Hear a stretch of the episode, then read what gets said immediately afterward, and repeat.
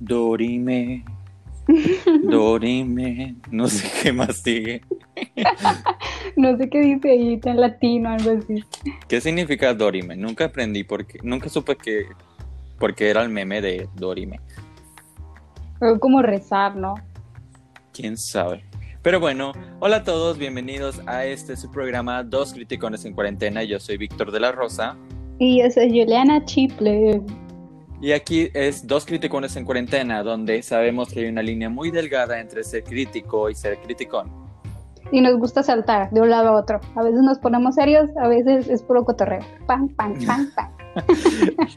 Estamos en otra ocasión más grabando este programa. Estamos muy felices por la recepción que tuvo el episodio pasado donde invitamos a nuestro amigo Alexis Blas. Este, si no escucharon ese capítulo, vayan aquí en, eh, no sé, debe estar por aquí el capítulo. aquí en nuestra página de Spotify. Ajá, este, estuvo muy padre, nos divertimos un buen y aparte sacamos como que varias ideas para próximos capítulos, ¿no? Ya sé, ya sé. Bien creativos. Le agradecemos a Blas por, por aceptar nuestra invitación, ¿verdad? El día de hoy vamos a hablar acerca de una película que se me hace que vamos a batallar para criticar, Yulena, porque esta película la utilizamos para criticar otras películas. Entonces no sé, no sé cómo vamos a sacar cosas malas de esta. En esta escena se le ve fea el, cabello a, la chica. Ah. Ya sé. Cambió de mano el teléfono o cosas así. No sé qué vamos a sacar. Ya sé. Es demasiado asiática. y es porque estoy hablando de la película A todos los chicos de los que me enamoré, que se estrenó en 2018, que está basada en una novela amónima. ¿Cómo se dice cuando es del mismo nombre? Ah. Amónima. Algo así. Que es escrita. No, es amónima. no sé. No me acuerdo. Que es escrita por Jenny Han, protagonizada por Lana Condor y Noah Centineo.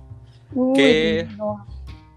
Ya sé, este Noah, que creo que fue de sus primeros proyectos, me estabas contando que este y el de Sierra Burgess es con los que se estrenó en Netflix, con el que perdió la, sí. la virginidad de Netflix. La Netflix Virginity o no sé. Sí, algo así. Yo siento que se grabó primero Sierra Burgers porque él se ve muy diferente. De hecho, creo que hasta se ve más delgado o más como aniñado que en esta donde, bueno, también hace papeles diferentes, hay que decir, aquí hace de popular, así, muchacho popular, futbolista o el deporte que hagan ahí en su escuela, y en otro, pues era un chico normal, como y corriente, o sea, no tenía ni buenas Bien X. Eh, así. Que era exactamente, para mí era exactamente el mismo, pero bueno, este... ¿Qué tal si me dejas hacer la reseña, por favor? Sí, es... que es mi película, una de las películas que más me gusta en Netflix. Ok, cuéntanos de qué trata esta peliculona. Bueno, a todos los chicos de los que me enamoré es una película que nos cuenta la historia de Lara Jean y su familia, que se centra más en Lara Jean, obviamente. Su familia es mitad estadounidense, mitad asiática, no sé de qué país de Asia, creo que Corea, no me acuerdo. Sí. Sí, creo que es en Corea porque en la segunda ella trae un vestido típico de, ahí. Ok, ¿cómo sabes que es típico coreano? Porque he visto muchos dramas coreanos. Sabía que le ibas a decir. Este, y pues su mamá murió, entonces su hermana mayor tuvo que, eh, pues, es, estar en este papel de madre no es bastante protectora, es la mayor, bastante madura, Lara Jean depende un poco de ella y así. Entonces, este, Lara Jean es bastante cachondilla, tanto que desde muy temprana edad empezó a tener como que sentimientos bastante fuertes por varios chicos, es por eso que a todos los chicos de los que me enamoré, a tal modo de que sus sentimientos eran tan fuertes que necesitaba escribir cartas no sé por qué cartas, o sea, pudo escribir canciones o poemas. Un fanfic. Ajá, un fanfic, un haiku, ya que estamos en esto de asiático y así. Pero no tuvo que escribir cartas, este, donde expresaba los sentimientos, como tú dijiste, una catarsis. Lo dijiste, ya sabes, ¿verdad? bueno, entonces, este, y las cartas eran solamente de ella, eran, ella dice que son sus pertenencias más preciadas de todas, es como que solo ella las lee, solo ella las puede ver.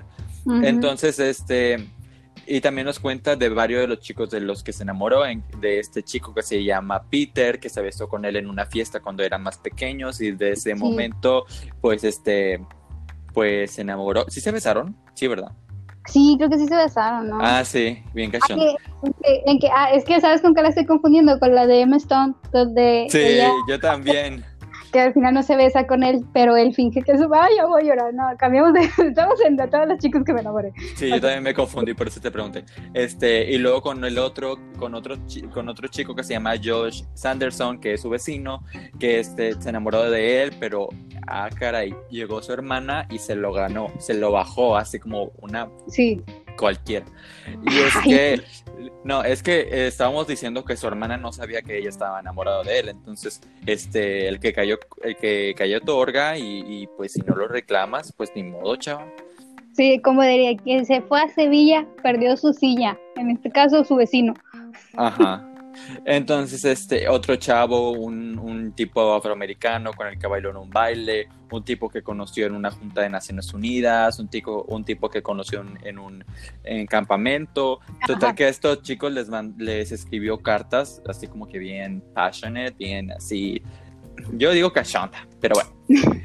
Porque ella, ella es mucho de leer historias de amor, esas novelas que venden así de que... en Walmart de 35. Ajá, justo, o sea, de esas novelas que... ¿Mande? Las, las Biancas. No, Que son como para señoras que buscan pasión, pero no sé por qué ella las lee. No sé por qué esta, esta Lara Jean lee justo esas novelas. El duque millonario que me robó. Ya sé, el pirata que me hizo suya, no sé, así. Entonces, este, es por eso que ella tiene como que, esta necesidad de, de, pues, hacer cartas todo el tiempo. El punto es de que pasa un acontecimiento que su hermana se va a la universidad eh, y deja a su novio. Este, hay como este problema de que ella pues se va a la universidad y el novio pensó que iban a durar todavía, pero ella le dice, mm, mm, yo me voy a ir sola yo perreo sola en Europa y, y pues así. Ella termina quedándose sola y siendo la, como que la mayor, tiene que cuidar a su hermana y así. Y su hermana se preocupa por ella, le dice, oye, yo tengo más vida social que tú y tú eres mayor. Total de que la hermana, muy malditamente, le agarra las cartas y las reparte, porque aparte estas cartas tenían este ubica, o sea, tenían la, la ¿cómo se dice? El, nombre completo, el código postal, la colonia, todo. Ajá. O sea, hasta estampillas creo que tenían. Sí, que, que en un momento también la critican de que, oye, si no querías que se entregaran, ¿por qué le pusiste todo eso? pero bueno, ella era muy... muy Yo creo que es como una catarsis, ¿no? Como que cuando le, bueno, que somos, estudiamos psicología, cuando hacemos esta, esta práctica de hacer una carta a ti misma en el futuro o algo así, creo que ella lo hizo muy fielmente para poder, eh, así como que realmente se las fuera a enviar, así como que, yo digo que emocionalmente las mandó. O sea, no sé qué tú dices, yo digo así, por eso hizo todo el proceso. Yo digo que es la morrita de los plumones, que es bien perfeccionista y que tiene que poner todo. Yo digo que por eso le puso la, ubicación. Pero bueno, las cartas se mandan, entonces llega un punto en el que está ella corriendo en educación física y este viene Peter, que es el personaje de Noah Centineo, y viene con una carta en la mano, y luego viene este Josh Sanderson, que es su vecino, con otra carta en la mano, y ella se queda de que, oh my god, de que quedé y se desmaya así súper dramática. Y, y, se besa con el personaje de Peter para evitar una conversación con, el, con George. Es como un triángulo amoroso, como que medio complicado, raro. Total de que llega a la conclusión de hacer un acuerdo con el personaje de Nueva Centineo, que ella van a tener una relación falsa para que eh, George no se le acerque y para que la exnovia de Peter tenga celos y regrese con él.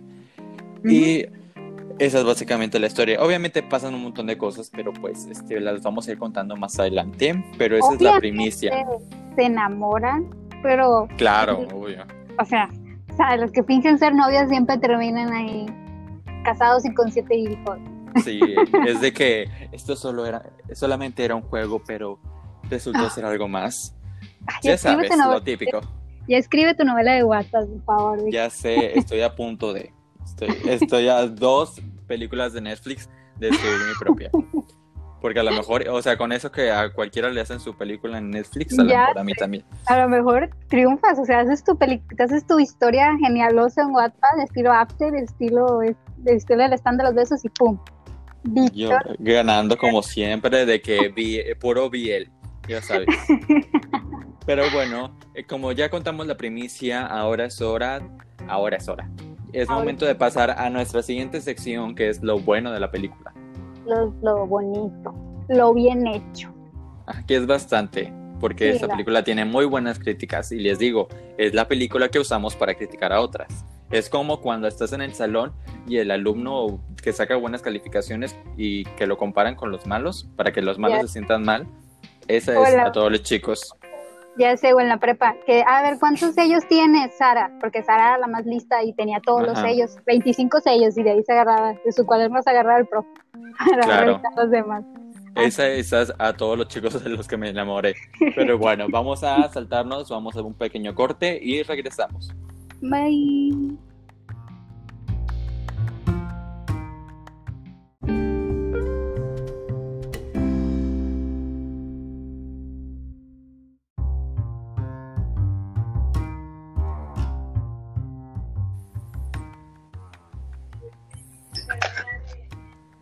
Dori.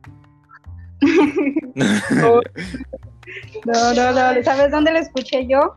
En, en los programas esos de, de brasileños que, que decían, no, su marido trabaja con una güera que la está sacando, algo así.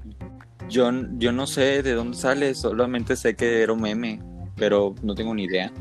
Pero bueno, regresamos a esta segunda sección donde vamos a hablar de lo bueno de esta película y creo que te voy a dejar empezar, Juliana. Yo sé que no es tu Ujú. película más fab, pero sé que vas a sacar cosas muy buenas. Yo sé, fíjate que, que como punto intermedio ando agarrando papitas y coca, así para poder cotorrear a Agustín, ¿verdad? Vayan por sus papitas y Obvio. sus coca, ya saben. O Entonces- también pueden ir por fruta y agua. También, no necesariamente tienen que ser tan poco fitness como Juliana. No, ustedes vayan y hagan sus cosas. Bueno, eh, fíjate que hay algo bien interesante y es que sí, se, no sé si has notado la diferencia cuando una película es dirigida por, dirigida y, e- y guionizada por varias personas. Siento que Ajá. entre más personas involucres en un proyecto como lo que es el guion y la dirección o la producción, eh, no es que baje de calidad tu, tu película, sino que más mm, se siente muchísimo más saturada o menos congruente. Como en el caso Ajá, de- como que es, son muchas ideas y luego todo no queda mal. Es como cuando haces un trabajo en equipo Ajá. y lo pegan y te queda horrible. Entonces sí, algo así, como un trabajo de equipo que sabes que pueden hacer, no sé, dos o tres personas y pones a siete. O sea, probablemente alguien no va a hacer su chamba, otros se van a, otros van a aportar de más o, o de plano no, mm, va a ser muy confuso. Entonces, aquí lo interesante es que fue una directora y una guionista, ambas son mujeres, y tú vas a decir que tiene que ver, y yo mucho que ver, porque la protagonista está metida en una especie de burbuja o mundo muy romántico, muy lovely doble y tienes que transmitirle eso al- a, la audiencia, ¿me entiendes? El que Lara Jean no era precisamente, como lo comentábamos un poquito antes, era un personaje dramático, pero no era un personaje que, que hiciera acciones exageradamente dramáticas. ¿Entiendes? Ajá. O la comparamos como por ejemplo con la Gabriela Montes, que ella, ella, uy, no, ya se presentó una dificultad, ah, significa que debo dejar a Troy. Ya, me voy. Ya. Entonces, no, Lara Jean era de, de, de autosabotearse a sí misma o de autodecirse cosas bastante así como que dramáticas, como que como si su vida fuese una novela y pues sí, sí lo era, pero no, se supone que ella no se da cuenta de esa parte. Y es que es una muchacha, o sea, tiene 16 años, creo. Sí. Su personaje está muy bien balanceado. Creo que también tuvo que ver mucho la Lana Condor. No solamente porque a nivel cultural ella también es, es asiática, entonces le aporta bastante al personaje, sino que este es, es joven y no le y el personaje no es un personaje plano, como tú dices, que solamente es dramático, sino que es bastantes cosas. O sea, es una muchacha que también está centrada, pero que tiene una confusión muy grande creo que una de las cosas que más me gustó en esta película, que tiene varios como que mm. eh, mensajes ocultos, por ejemplo, yo creo que cuando eh, nos dan esta, esto, este mensaje oculto de su cuarto, porque Lara Jean tiene un cuarto hecho un desastre, pero yo creo que su cuarto eh, representa más como su mente, como que por lo que está atravesando cuando su cuarto está así todo, des, todo feo, todo de hecho un desastre, como dije. Pero cuando empieza a pensar las cosas, cuando empieza a ubicarse y, a, decir qué es lo que voy a hacer, es cuando empieza a limpiar su cuarto y ya su cuarto limpio es cuando es, es una Lara Jean como que más centrada, más este relajada y, y, con sus metas como que bien bien fijas. Y siento que eso es algo que le aporta mucho porque ya hablamos a nivel, pues, a nivel de dirección y al nivel de guion, que, que tú hagas esas metáforas eh, psicológicas del, del personaje que, que, te sorprenden y te agradan, porque son algo que incluso cosas que tú harías, por ejemplo, escribir una carta a un crush, a, lo mejor y, y, tú también no se la mandas, la, la haces en Word y la dejas como un pensamiento bonito, o, Digo, porque estamos en el 2020, ¿verdad? O sea, ya no Entonces, o decides, tu vida es un caos y decides cambiarla y, puedes empezar con cosas muy pequeñas como limpiar tu cuarto. No es necesario que me vayas y encares a la persona si es que no te sientes preparado. Simplemente con organizar las cosas que tienes en tu librero está, es un paso grandísimo y la película lo representa. Ajá, y además, no es solamente la Jean, creo que hay bastantes personajes que tienen cosas como que profundas. No No Centeneo no es uno de ellos, pero por lo menos yo no detecté como que una profundidad en su personaje que diga, wow, se la rifaron. Este, creo que otros personajes como el personaje de Janet Paris, que es Margot, su hermana, tiene este, este problema de que, oye, si amo a mi novio, me gusta mucho y, y amo estar... Eh, amo pasar tiempo con él, pero este, mi mamá me dijo que cuando fuera a la universidad no fuera atada porque para que fuera libre y, pudiera experimentar, pudiera vivir mi vida sin alguien que me dijera qué hacer. Creo que es una es, es, bastante respetable eso, no solamente como algo que le aporta al personaje, sino que algo que te aporta a ti como persona. Y este y, y, hace que el personaje tenga como que esta confusión de que sí te quiero y todo, pero no hagas esto más difícil cuando le presenta el boleto de avión de que, oye, yo voy a ir a visitarte y yo, y ella de que, ¿quién dijo que quería que me visitaras? Ay, mi mamá.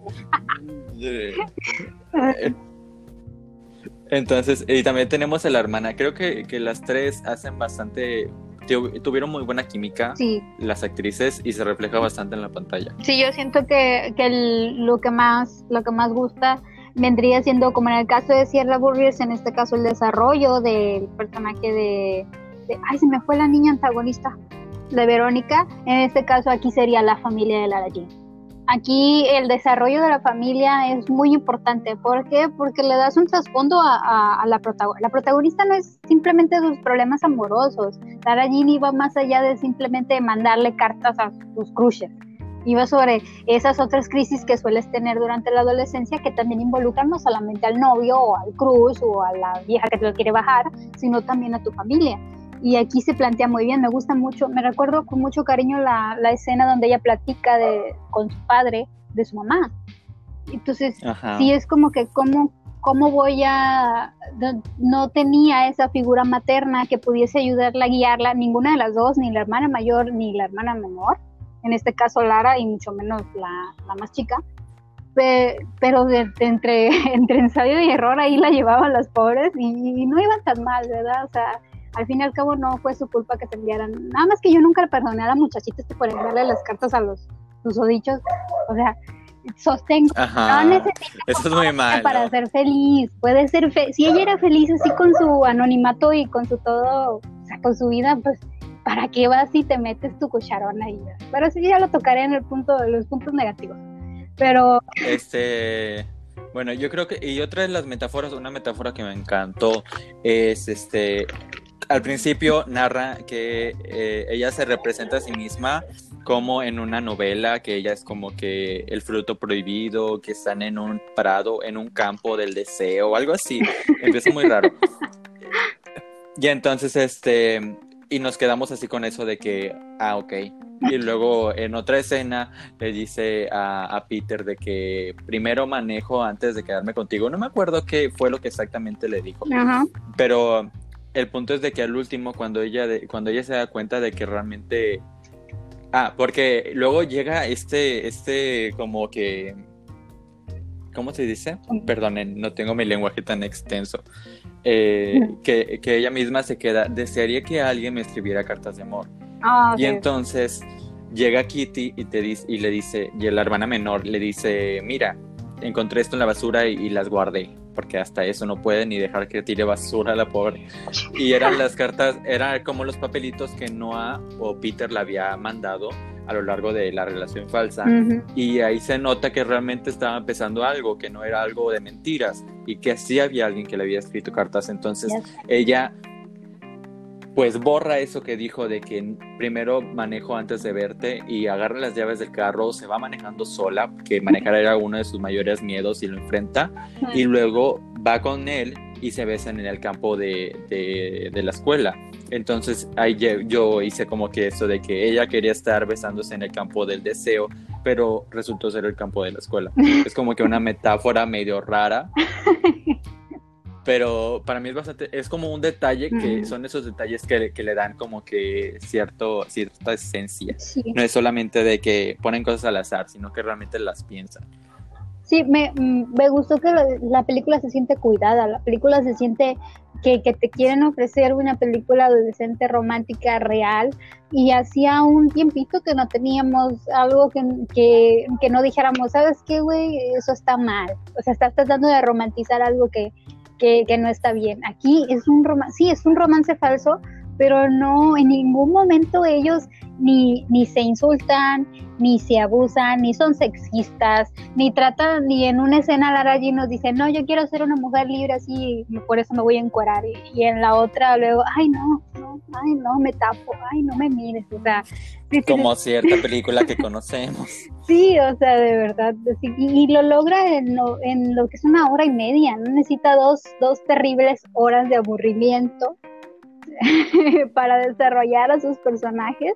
Aunque fíjate que yo le hubiera dado más tiempo a, todos los chicos que me enamoré. Lo merecía. O sea, realmente se hizo un trabajo bonito de ver. Un, a nivel técnico, los colores, el vestuario de Lara, sus esos pequeños detalles como que las recetas que ella hacía, las películas a las fiestas eran los detalles que ellos como pareja falsa tenían, que tú dices, ah, ya casen. Como, como tú dices, este, realmente fue mucho para una hora y media, porque en, otras películas con más tiempo no se, no se arma eso.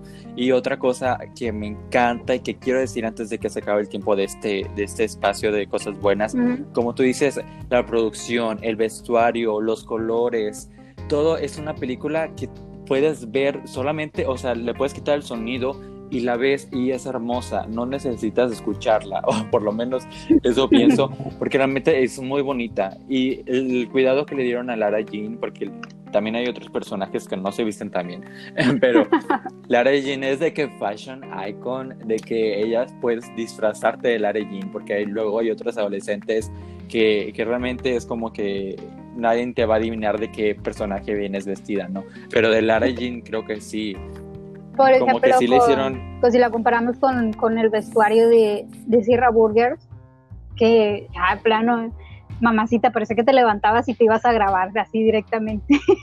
o sea, no había nada. No digo que todo el mundo se iba a vestir bien, pero también sentía que, que el personaje sí, o sea, no, no, que si Sierra no me gustó precisamente lo que no me gustó precisamente los colores y lo del vestuario porque no me hacían sentir nada porque todo se veía muy plano a diferencia de aquí que lo usan para que tú sientas que sientas ciertas cosas o le des importancia a ciertas cosas en cada escena. Porque no es lo mismo que una escena de ellos peleando a una escena de ellos coqueteando a otra escena de ella en conflicto. O sea son son son cambios que también se deben sentir en la fotografía y también no solamente en el actor, porque no, no vas a pretender que el actor haga todo el trabajo. O sea, no. Pues no. Pues no. Y también tienen detalles como de que cuando hicieron un contrato, porque es otra, una cosa que voy a hablar después. Hicieron un contrato ah. y los contratos no me gustan.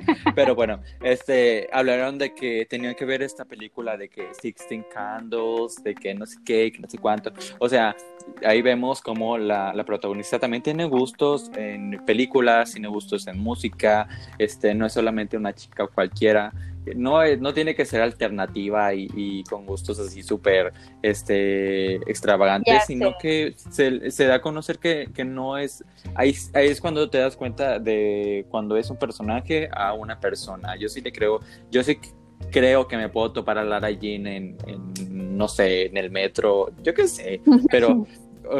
realmente creo, o sea, sí me la creí bastante con la interpretación. Y son personajes muy reales como que situaciones. Y, bastante humanos. Como en la, como la parte de, de, su relación tóxica con su exnovia, en el caso de, del personaje de Peter, que, o sea, terminaban y volvían y terminaban y volvían, por eso es que no le apuraba que él saliera con Lara Jean, porque sabía que eventualmente iba a volver con ella. Y todo el mundo se enojó, ¿cómo puedes volver con ella? Ay, bye, tú le perdonas a tu chacal que vaya y vuelva con su vecina, y tú ahí no se, no se lo puedes perdonar a Peter ay, no, el Peter tiene que quedarse con Colara y, ay, está, está, igual, le estás perdonando ahí que venga y vaya. ¿A quién quiera Peter? Nadie que, para empezar. Ah. ya está bien paseado, como ya, o sea, no sé qué capítulo dije que no hace tineo, ya está bien paseado. Pero bueno, ya hablamos, no, siento que no hablamos de todo lo bueno, porque sí hay bastantes cosas, pero este tampoco le vamos a dar tanto tiempo a esta parte porque ahora viene lo malo que este, son las pequeñas cosas que encontramos malas en esta película. Yo no encontré tantas, no sé tú. Pero vamos a esta sección que yo llamo el pecado, las cosas en las que esta película falla. Así que una pausa y volvemos. Mm.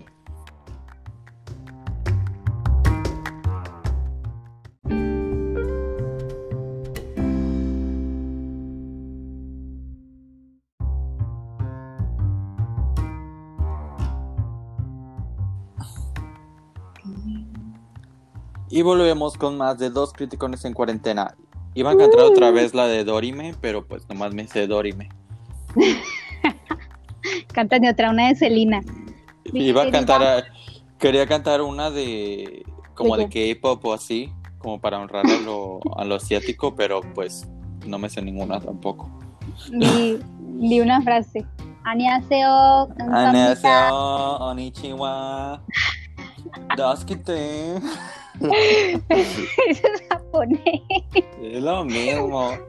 Ay, hijo, no. Te pegan, te pegan los, los oyentes por andar confundiendo. Ya sé. Los, los K-Poppers me van a golpear. Ahora estamos en esta sección que es el pecado, o sea, lo malo de esta película, que yo les digo, yo soy fan de a todos los chicos de los que me enamoré, yo la he visto un montón de veces, más que Sierra Burgues, o sea, bastantes. Yo la he visto dos veces. Está muy bonita. Es que aparte, Lara, esta Lana Condor y Noah Centineo ya no están tan jóvenes, entonces me encanta recordar, o sea, en esa película se ven muy bien. Sí, se ven como que justamente medio adolescentes. Ya en la 2 ya, ya se ven bien mayores. Ya sé, este, ah, incluso Lana, ya, ya está grandecita, mija. Ya, ya, ya, ya corten, ya no.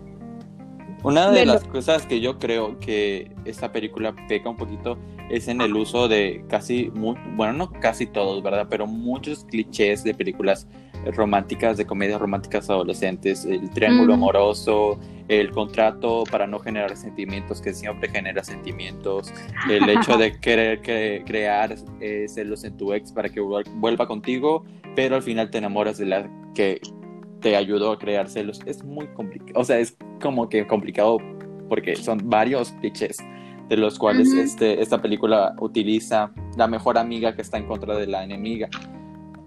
Son varios.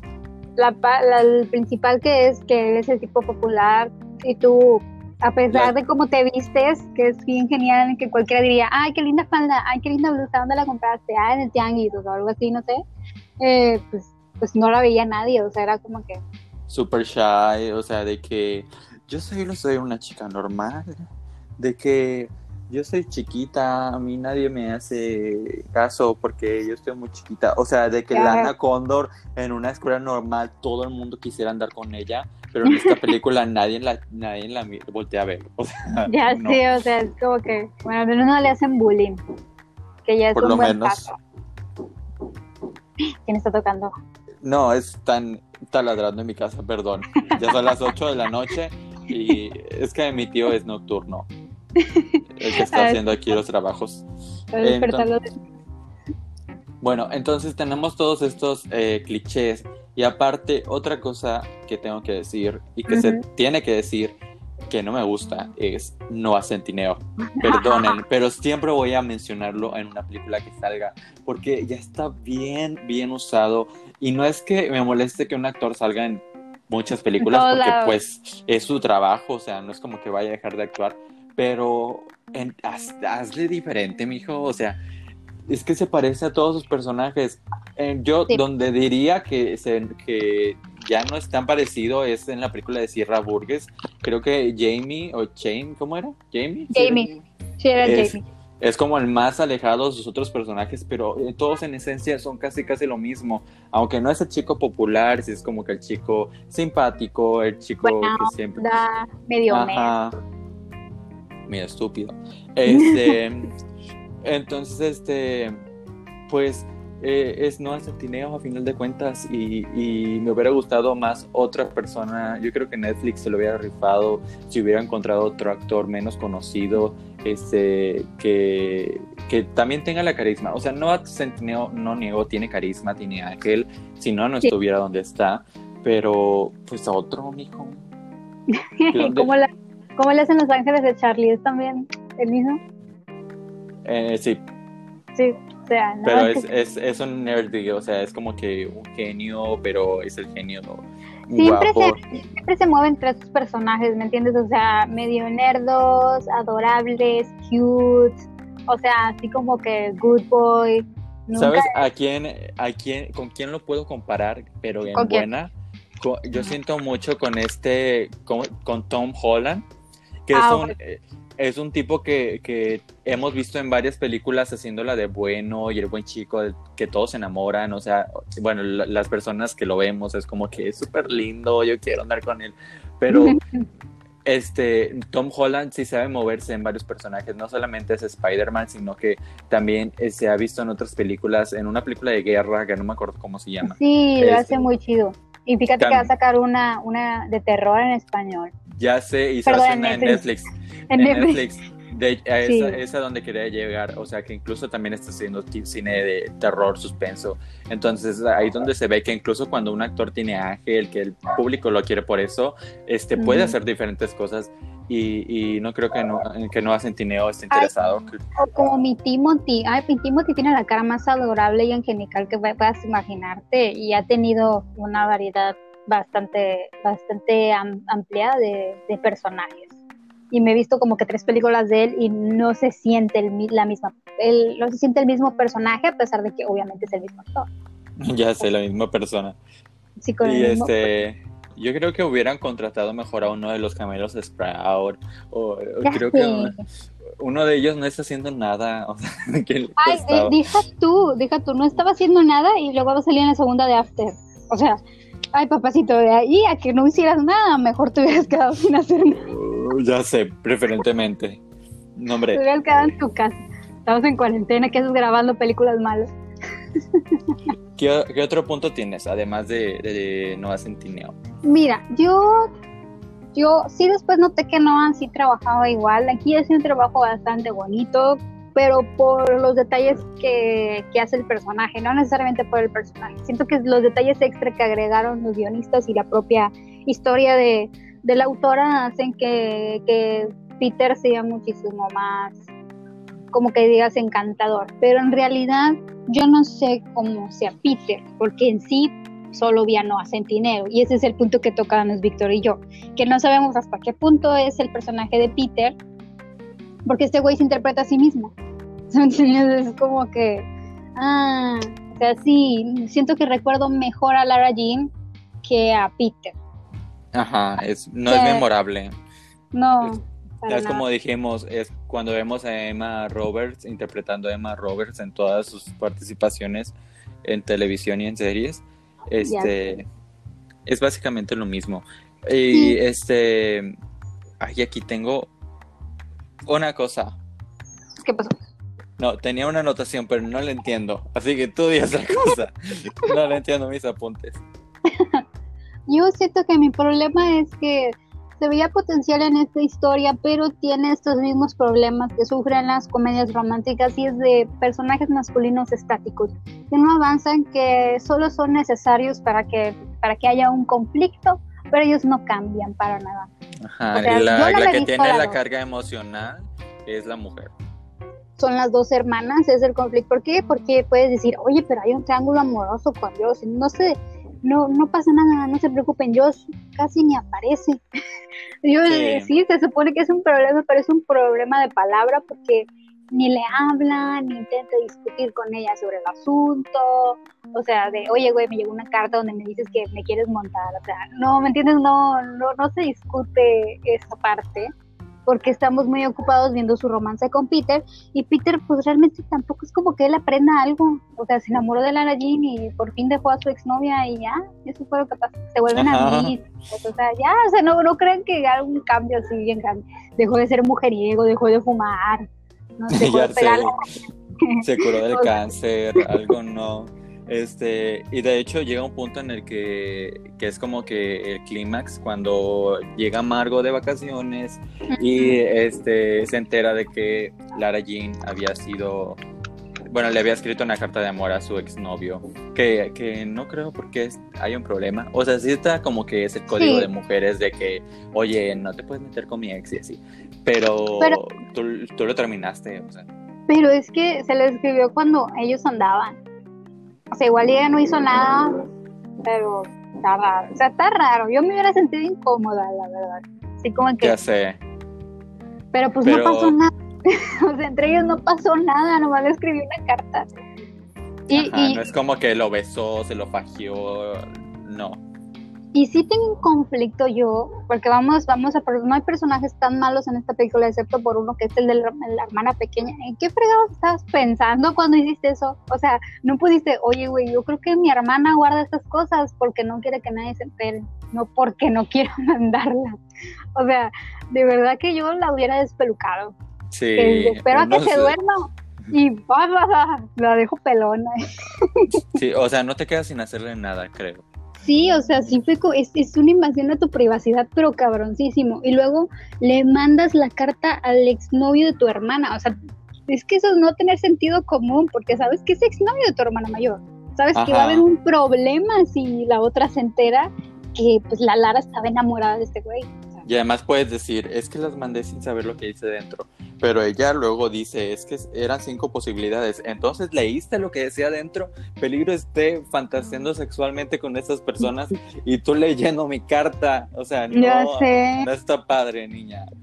O sea, sí fue como que, como que, hija, no manches, está, está fuerte, o sea, está fuerte lo que le pasó a Lara y yo comprendo que ella se desmayara porque digo, dude, son cosas que tú pensaste, tú jurabas que no iban a, no iban a salir nunca a la luz.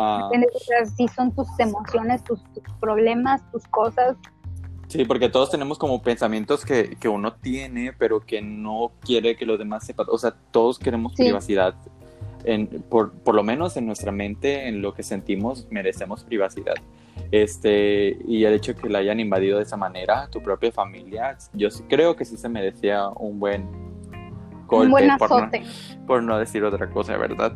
y otro problema que tuve, pero esto es más técnico, esto es nomás por buscarle la cola al burro, es, es que al final hay una escena post créditos donde sale que un chavo este, responde la carta. O sea, ya cuando ah, cuando vemos que, que, todo está solucionado, que Lara Jean y, y Peter están súper bien, pues llega otro chavo a, a, pues, a regarla, ¿no? Entonces, no vemos la cara del chavo, pero vemos que es una persona caucásica. Caucásica, no, se me trabó, eh, se me trabó. este, caucásica y, y pues nos imaginamos, ¿no? Que, que, va a ser una persona caucásica, pero en la secuela no, en la secuela es una persona afroamericana que, que o sea, no planearon.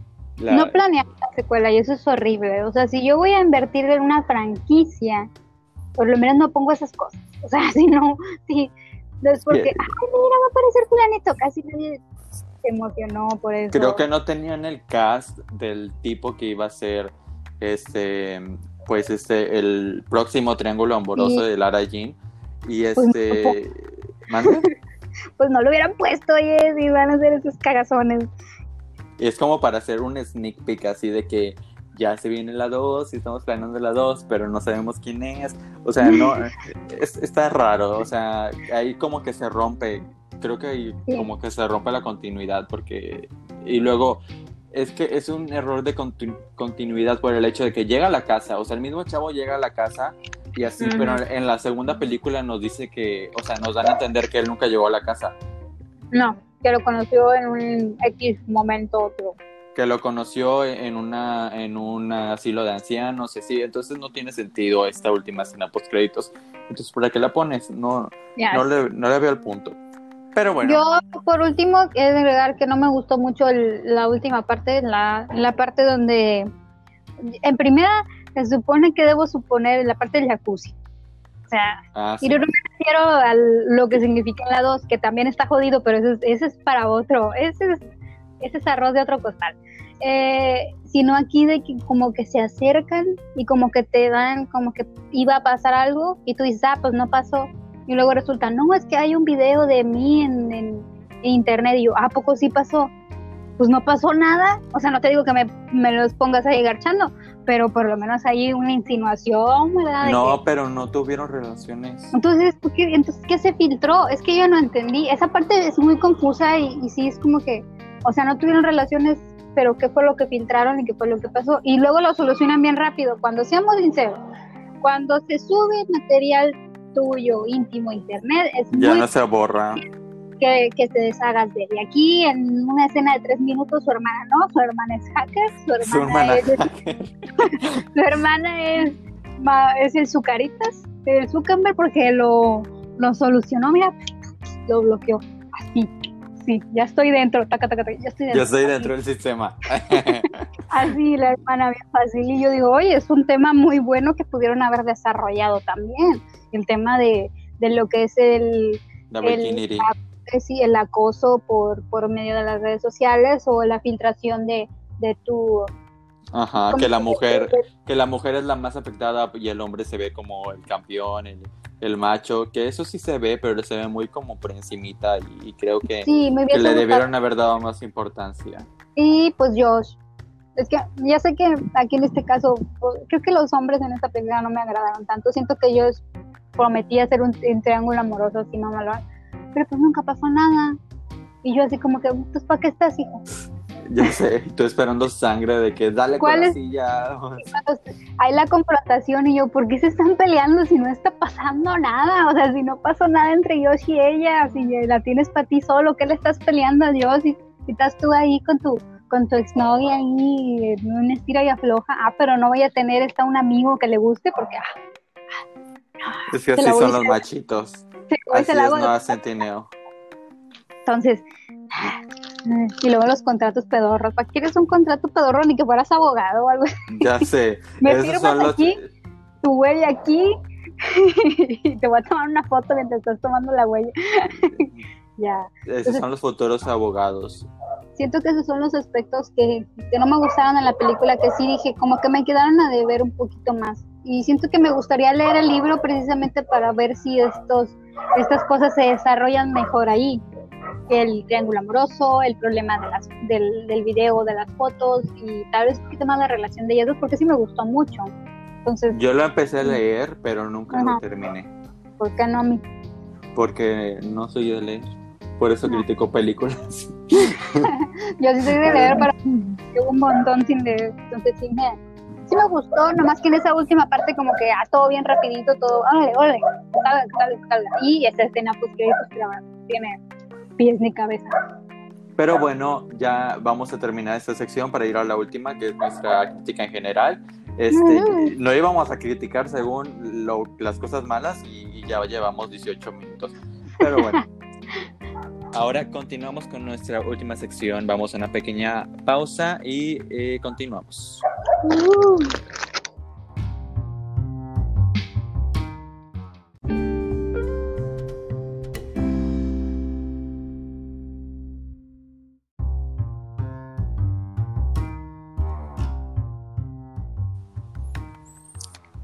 Regresamos. Sí. Sí. ¿Qué onda? Dorime. Para la próxima me lo va a aprender. A lo mejor ponla de fondo. Y no se puede. Oh. ¿O sí? Oh, sí. Llegamos a esta última parte del podcast donde vamos a decir nuestros pensamientos generales, lo que a lo mejor nos saltamos de las otras dos partes. Y quiero iniciar con mi siempre, eh, con mi, con mi siempre datos eh, de la página Rotten Tomatoes, que como saben es una página que se dedica a juntar críticas de varias personas, tanto de críticos especializados como de la audiencia, que somos todos nosotros, y les dan una calificación en general para saber si esta película pues está buena para verse o si no la puedes ver o si está muy fea. Y tenemos un caso muy especial el día de hoy con esta película, porque a todos los chicos de, de, los que me enamoré tiene una crítica de 96%. la, la crítica especializada le dio un 96%. Y no, esta película no fue apoyada para ninguna de las de, las premiaciones del Oscar. No sé si ganó algún premio. Em, creo que tal vez eh, en, en, cámara, tal vez, no sé, pero no creo que merezca un Oscar. Pero en definitiva tiene muy buena recepción, bueno, la crítica especializada le dio un 66, digo un 96, perdón. Y la audiencia, o sea, todos nosotros, los, las personas eh, mortales que no somos críticos, este, porque somos criticones, acuérdate, no, sí. le, dimos un 86, o sea, una diferencia del 10%. Y les he dicho que cuando las dos críticas se, eh, solamente se diferencian por una fracción muy pequeña, ya sea 10, 20%, es una muy buena señal ya que nos habla acerca de que es muy coherente lo que dice la crítica como lo que dice la audiencia. Entonces, en definitiva, To All the Boys I Love Before es una gran película para ver que está muy bien calificada, muy bien calificada. Sí, qué bueno que le fue muy bien, porque realmente lo merece. Es una película que si bien tiene algunas cuestiones así chiquititas, sí es, es de lo mejorcito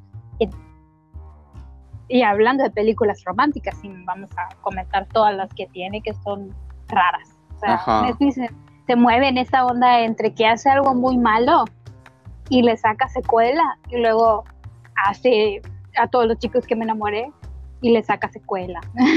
Creo que de cada cinco películas originales de Netflix, solamente como una sale más o menos. Y creo que To All the Boys I Loved Before fue una de las que salió súper bien. O sea, creo que pasaron, pasaron como 10 películas malas para que saliera este, a todos los chicos de los que me enamoré. Yo creo que es una muy gran película con eh, un buen elenco. Algo que me gusta de la película es que tiene un elenco no tan pretencioso porque eh, la, esta, ¿cómo se llama? Eh, Lana Condor, Noah Centineo en su tiempo, eh, son, eran personas no tan conocidas, sino que la, la, película los hizo más conocidos y el elenco general, yo de hecho vi una crítica que me dio risa que dice que las personas, los chicos que salen en esta película no son estereotípicamente guapos, Sí. Lo cual los hace más reales y eso me encanta, porque normalmente vemos películas como por ejemplo Talker, que es una película donde ponen a los chicos populares así de que dioses, o sea, tenemos a Sabrina Carpenter, ¿cómo se llama? Sabrina Carpenter, Carpenter, Carpenter, Carpenter, Carpenter, No me acuerdo, pero esta chava rubia de ojos de color que es hermosa, o sea, y, todo el elenco tiene que ser así, súper hermoso, bello, este, y así. Pero creo que aquí todos son como que sí te creemos que son chavos de secundaria y que, este, incluso la villana, que es como que la Minger y Queen Bee principal, no es tan bonita, o sea, está bonita, sí, pero no es como que wow, sino que es bastante real con... ¿Mande? No es Verónica. No, Verónica no es por Verónica. Verónica Ya por sé, siempre. Somos Team. Verónica. Es cierto. Ahora prosigue, perdón.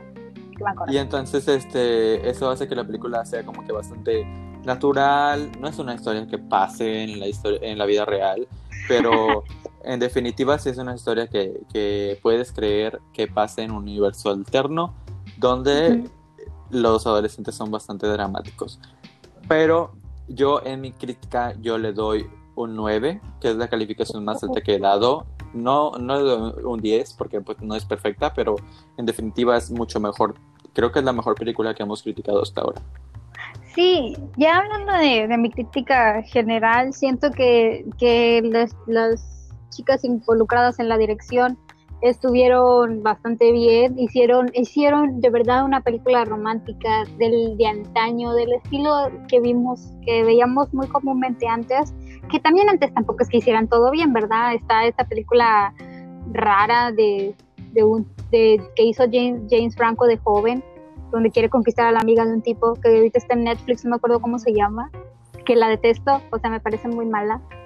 Que esa, entonces, sí, sí, no todo es perfecto, no todo es bueno, pero me recuerdan mucho a esas películas, con esta trama sencilla que ya hemos visto, pero que se le agrega un plus para que se pueda desarrollar, y, con un romance bonito de ver, y con un beso al final bien apasionado, bien bonito, así como todo debe terminar muy, muy, muy lindo. O sea, me, me, gustaría que esta, que esta película se volviera del estilo de que, como recuerdo, la nueva Cenicienta y ella es así. Yo, para las generaciones como las de mi prima, que son muchísimo más chicas, como de 12 o 13 años, siento que sí vale la pena que lo veas, porque no, no hay malos estereotipos en esta película y no, no, no me vas a dejar mentir, Víctor. O sea, los estereotipos que aquí se manejan pueden ser clichés, pero quienes los interpretan tampoco son estas figuras y de, de, belleza exagerada o con 10 o 20 años más de los que se dice que tienen.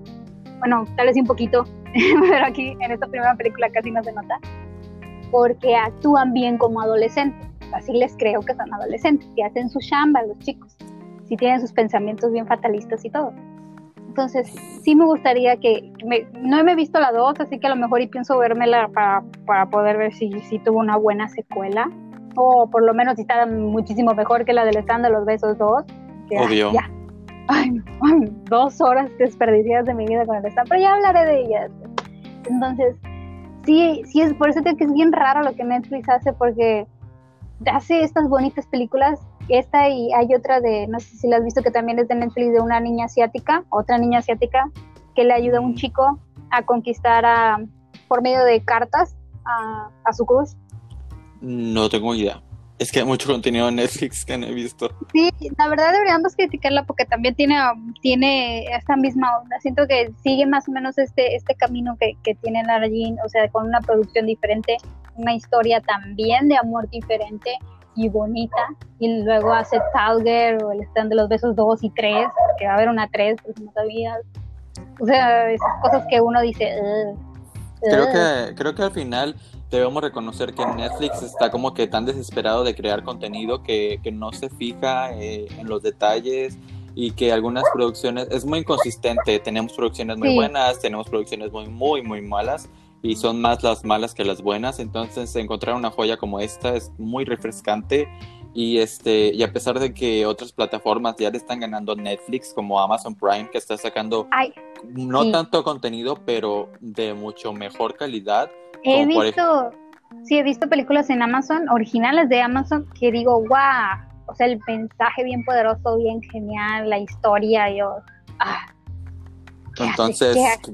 Ya creo lo que Netflix, ne- sí, creo que Netflix necesita ponerse las pilas. Entonces, este, al final del día es eso, es una joya entre puro, puro basurero, por no decir Sí. otra cosa. O sea, no consuman todo lo que Netflix hace. Y eso es lo que yo voy a decir. Y creo que voy a tocar este punto un poquito en otras, algunas otras críticas otras películas que mucha gente viraliza. Y yo sí siento que ese es uno de los problemas. No en el caso de esta película, porque en esta película es muy buena, pero en otros, sí como que, ay, el debate de la infidelidad de, de los güeyes del stand de los besos. Y yo dudo, es el stand de los besos. no tiene que haber un debate sobre fidelidad. O sea, ni siquiera es así de profunda la película como para que te pongas a debatir si le fueron infiel o algo. O sea, relájense tantito, no consuman todo lo que Netflix hace. Apenas sale y ya la están viendo ahí. Ay, sí, sí, ya, me enamoré de esta película. Ajá, no porque sea de Netflix significa que sea calidad. Creo que lo vamos a dejar ahí. Bueno, sí, sí, sí, bueno, después de haber criticado esta película que, bueno, ya les dije, a mí me gustó muchísimo. Este, les damos gracias por haber escuchado este podcast y les damos gracias a las personas que comparten nuestro contenido, como al amor de mi vida que siempre me está compartiendo y apoyando y así. Te amo muchísimo. Que, que me dice que me dice no me, no te voy a mandar mensaje para que te concentres en tu en tu podcast y yo ay amor este también a otras personas como por ejemplo Denise Moreno que siempre está ahí siempre está al filo del, cañón, este, compartiendo, dándole like y, así.